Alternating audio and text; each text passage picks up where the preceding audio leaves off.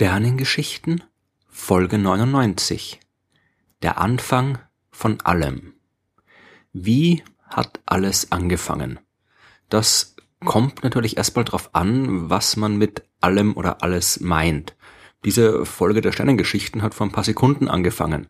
Die Sternengeschichten selbst gibt schon seit 1. Dezember 2012. Ich bin am 28. Juli 77 geboren worden. Unser Planet hat vor viereinhalb Milliarden Jahren angefangen und das Sonnensystem ein paar Milliarden früher. Unsere Milchstraße ist 13 Milliarden Jahre alt. Aber mit allem meinen wir heute in dieser Folge natürlich buchstäblich alles, das gesamte Universum. Wie hat das also angefangen? Vor 13,819 Milliarden Jahren mit dem Urknall. Das erklärt allerdings nicht viel und recht viel mehr lässt sich dazu auch leider nicht erklären. Was in diesem einem allerersten Moment passiert ist, das weiß niemand. Zumindest derzeit noch nicht. Der Zeitraum, über den wir nichts wissen, der ist aber glücklicherweise nicht sehr lang. Der dauert nur 10 hoch minus 43 Sekunden und ich probiere gar nicht erst einen passenden Vergleich zu finden. Diese Zahl fängt mit 0,0 an und dann kommen noch 41 weitere Nullen. Das ist so unvorstellbar kurz, dass es tatsächlich keine Möglichkeit gibt, sich das irgendwie vorzustellen. In der Kosmologie nennt man diesen Zeitraum die Planck-Ära, weil 10 hoch minus 43 Sekunden die sogenannte Planck-Zeit ist. Die kleinste überhaupt messbare Zeitspanne.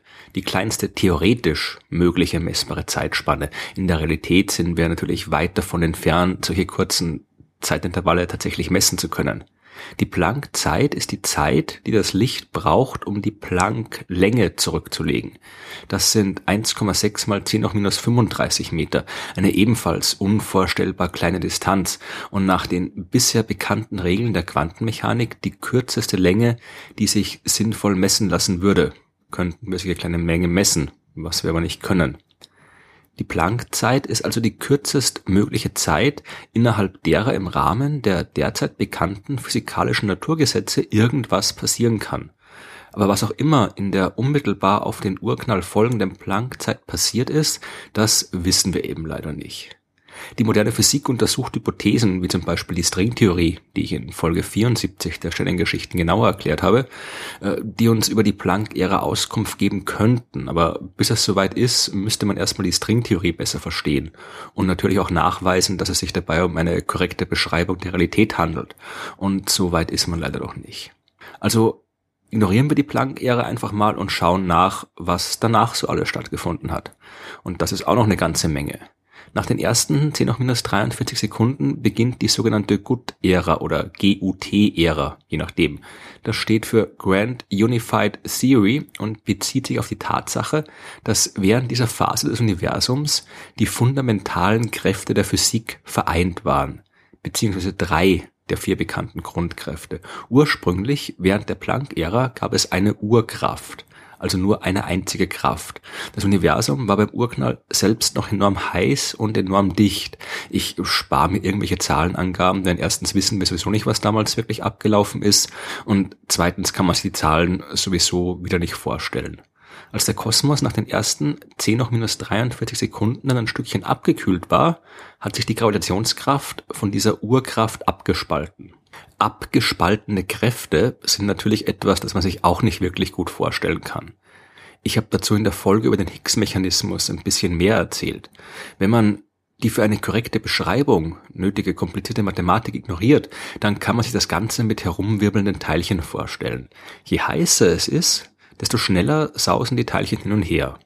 In der modernen Physik arbeitet man aber lieber mit Feldern als mit Teilchen. so ein Teilchenfeld durchzieht das ganze Universum. Und wenn man es mit ausreichend Energie anregt, dann erscheint uns diese Anregung wie ein Teilchen. Und je größer Temperatur ist, desto wilder fluktuieren diese Felder. Das gilt ganz besonders für das Higgs-Feld, das überall im Universum vorhanden ist. Alle anderen Felder stehen in Wechselwirkung mit dem Higgs-Feld und durch diese Wechselwirkung entsteht, ganz vereinfacht gesagt, die Masse der Teilchen. Ob ein Teilchen schwer ist oder leicht, hängt davon ab, wie stark sein Feld mit dem Higgs-Feld wechselwirkt und wie stark das Higgs-Feld selber ist. Als es kurz nach dem Urknall noch unvorstellbar heiß war, haben auch alle Felder wild hin und her fluktuiert. Das Higgs-Feld hat zufällig alle möglichen Werte angenommen und im Durchschnitt war es in der Stärke gleich Null. Es gab also, wieder ganz vereinfacht gesagt, kein Higgs-Feld, keine unterschiedlich starke Wechselwirkung und damit weder unterschiedliche Teilchen noch unterschiedliche Kräfte. Es war so heiß, dass alles eins war. Nachdem es dann ein bisschen kälter geworden ist, hat sich dazu schon geändert und die unterschiedlichen Teilchen und Kräfte konnten auch ihre unterschiedlichen Eigenschaften ausbilden. Wie diese ominöse Urkraft beschaffen ist und wie sich die Gravitation am Ende der Planck-Ära abgespaltet hat, das wissen wir nicht. Was die GOT-Ära angeht, sind wir schon ein bisschen schlauer, denn die dabei involvierten Temperaturen liegen zumindest prinzipiell in der Reichweite unserer technischen Instrumente. In großen Teilchenbeschleunigern können entsprechende Bedingungen kurzfristig annähernd produziert werden und wir wissen ungefähr, wie heiß es gewesen sein muss, damit sich die drei übrigen Kräfte, die starke Kernkraft, die schwache Kernkraft und die elektromagnetische Kraft nicht mehr voneinander unterscheiden lassen. Aber die Details sind auch hier noch unbekannt, denn um wirklich nachzuprüfen, was während der GOT-Ära stattgefunden hat, bräuchte man wesentlich bessere Beschleuniger, als wir sie derzeit haben. Die GOT-Ära hat aber noch mehr zu bieten, zum Beispiel die Inflation. Mittlerweile sind seit dem Urknall schon 10 hoch minus 35 Sekunden vergangen. Immer noch ein unvorstellbar kurzer Zeitraum. Aber zwischen 10 hoch minus 35 Sekunden und 10 hoch minus 32 Sekunden hatte das junge Universum Zeit, um sich um einen, schon wieder, unvorstellbar großen Faktor von 10 hoch 50 auszudehnen. Falls es wen interessiert, die Zahl heißt 100 Oktillionen. 10 hoch minus 32 Sekunden nach dem Urknall war das Universum also 100 Oktillionen mal größer als 10 hoch minus 35 Sekunden nach dem Urknall. Oder anders gesagt, während eines unvorstellbar kurzen Zeitraums ist das Universum unvorstellbar viel größer geworden. Die Sache mit dieser Inflation ist ziemlich knifflig und am besten ist es, ihr hört euch nochmal die Folgen 69 bis 71 der Sternengeschichten an, in denen habe ich das viel ausführlicher erklärt. Am Ende der Inflation ist dann auch die GOT-Ära vorbei und das Universum wird jetzt schon wesentlich verständlicher. Seit dem Urknall sind jetzt circa 10 hoch minus 30 Sekunden vergangen, also nur eine Quintillionstel Sekunde. Es ist jetzt schon deutlich abgekühlt und nur noch 10 Quadrillionen Grad heiß. Die vier fundamentalen Naturkräfte haben sich voneinander getrennt und auch die ersten unterschiedlichen Elementarteilchen können sich aus äh, der in den Feldern steckenden Energie bilden. Das sind die Quarks und die Elektronen, aber mehr gab's noch nicht.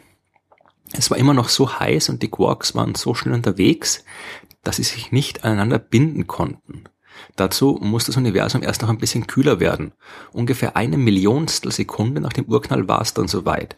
Jetzt hat es nur noch kuschelige 10 Billionen Grad und die Quarks waren langsam genug, um zusammenzufinden und Protonen und Neutronen zu bilden. Jeweils drei Quarks bilden ein Proton bzw. ein Neutron. Diese Phase nennt man primordiale Nukleosynthese, also die Zeit, während der die Bausteine der Atomkerne erstmals entstanden sind. Neben den Protonen und Neutronen gab es natürlich auch noch diverse andere Teilchen, die aber alle nicht stabil waren und sofort wieder zerfallen sind. Und hier treffen wir auch auf das Problem mit der Antimaterie. Denn es sind ja damals nicht nur Quarks entstanden, sondern auch Antiquarks. Es hat sich nicht nur Materie gebildet, sondern auch Antimaterie. Und eigentlich sollte das in gleichen Mengen stattfinden. Es sollte gleich viel von beiden vorhanden sein. Aber wenn das so wäre, dann hätten sich beide später wieder gegenseitig ausgelöscht und am Ende wäre wieder nur Energie übrig geblieben. Das ist aber nicht passiert. Unser Universum ist heute voll mit Materie und Antimaterie gibt es so gut wie nirgendwo mehr. Warum das so ist, das ist allerdings ein weiteres großes Rätsel, in dessen Lösung die Physiker derzeit arbeiten. Wir wissen nicht, warum es anscheinend ein bisschen mehr Materie als Antimaterie gab, die dann übrig geblieben ist. Wie auch immer, das Universum war jetzt also voll mit Protonen und Neutronen und immer noch so heiß, dass genügend Energie vorhanden war, damit sich Protonen und Neutronen ineinander umwandeln können. Das ist die sogenannte Hadronen-Ära. Mittlerweile sind wir schon fast bei den verständlichen Zahlen angelangt. Seit dem Urknall ist ungefähr eine Sekunde vergangen und es ist nur noch 10 Milliarden Grad heiß. Jetzt ist es kalt genug, damit die Protonen und Neutronen aufhören, sich ständig ineinander zu verwandeln, dass die Quarks aufhören, ständig neue Konfigurationen zu bilden. Und neun Sekunden später ist es mit einer Milliarde Grad jetzt sogar schon so kalt, dass sich auch die Protonen und die Neutronen miteinander verbinden könnten. Die bilden jetzt die allerersten Atomkerne des Universums. Dafür haben sie allerdings nur knapp drei Minuten Zeit, denn länger hält so ein einzelnes Neutron nicht durch, bevor es instabil wird und zu einem Proton und zu einem Elektron zerfällt. Während dieser kurzen ersten drei Minuten haben sich aus Protonen und Neutronen die Kerne von Heliumatomen gebildet. In ganz seltenen Fällen haben auch mehr Teilchen zusammengefunden, um die Kerne von komplizierteren Elementen zu bilden, nämlich von Lithium und von Beryllium. Der ganze Rest der Neutronen ist dann zerfallen und die so entstehenden Protonen sind übrig geblieben. Und zusammen mit den anderen Protonen, die keine Partner gefunden haben, haben die die ersten Kerne des Wasserstoffs gebildet. Denn so ein Wasserstoffatom hat ja nur ein einzelnes Proton im Kern, das von einem einzelnen Elektron umkreist wird. Aber das passiert noch nicht jetzt, denn es gab zwar jede Menge Atomkerne. Drei Viertel waren Wasserstoff, ein Viertel war Helium, plus ein bisschen Lithium und Beryllium. Normale Atomkerne sind aber wie gesagt von der Hülle aus Elektronen umgeben und das war hier nicht der Fall, denn dafür war es immer noch zu heiß. Elektronen und Atomkerne sind viel zu schnell durcheinander gesaust. Auch die ganze restliche Energie, die ganze Strahlung war ja noch vorhanden, aber die konnte ebenfalls nirgendwo hin. Die Lichtteilchen sind ständig von den herumfliegenden Elektronen gestört worden. Das ganze Universum war von dem Plasma angefüllt, einer undurchsichtigen Suppe aus Atomkernen, Elektronen und Licht. Jetzt müssen wir richtig lange warten, bis sich wieder was tut. Erst knapp 400.000 Jahre später ist es kühl genug geworden, damit sich die Elektronen an die Atomkerne binden können und somit die ersten echten Atome bilden. Jetzt war endlich auch Platz dass sich das Licht ausbreiten konnte. Jetzt waren die ganzen Elektronen weg, die dem Licht im Weg gestanden sind. Und jetzt hat sich das Licht ausgebreitet. Diese allererste Strahlung, die flog von jedem Winkel des jungen Universums in jede Richtung hinaus. Und wenn sie unterwegs nicht auf irgendwas getroffen ist und dabei absorbiert worden ist, dann fliegt die heute noch durch die Gegend. Wir können diese Strahlung heute sogar noch empfangen, wie sie aus den fernsten Ecken des Alls auf die Erde trifft. Das ist die berühmte kosmische Hintergrundstrahlung von der ich in Folge 66 der Sternengeschichten mehr erzählt habe. Jetzt sind wir im Wesentlichen beim normalen Universum angelangt. All das, was ich bis jetzt erzählt habe, haben sich die Wissenschaftler übrigens nicht einfach so ausgedacht.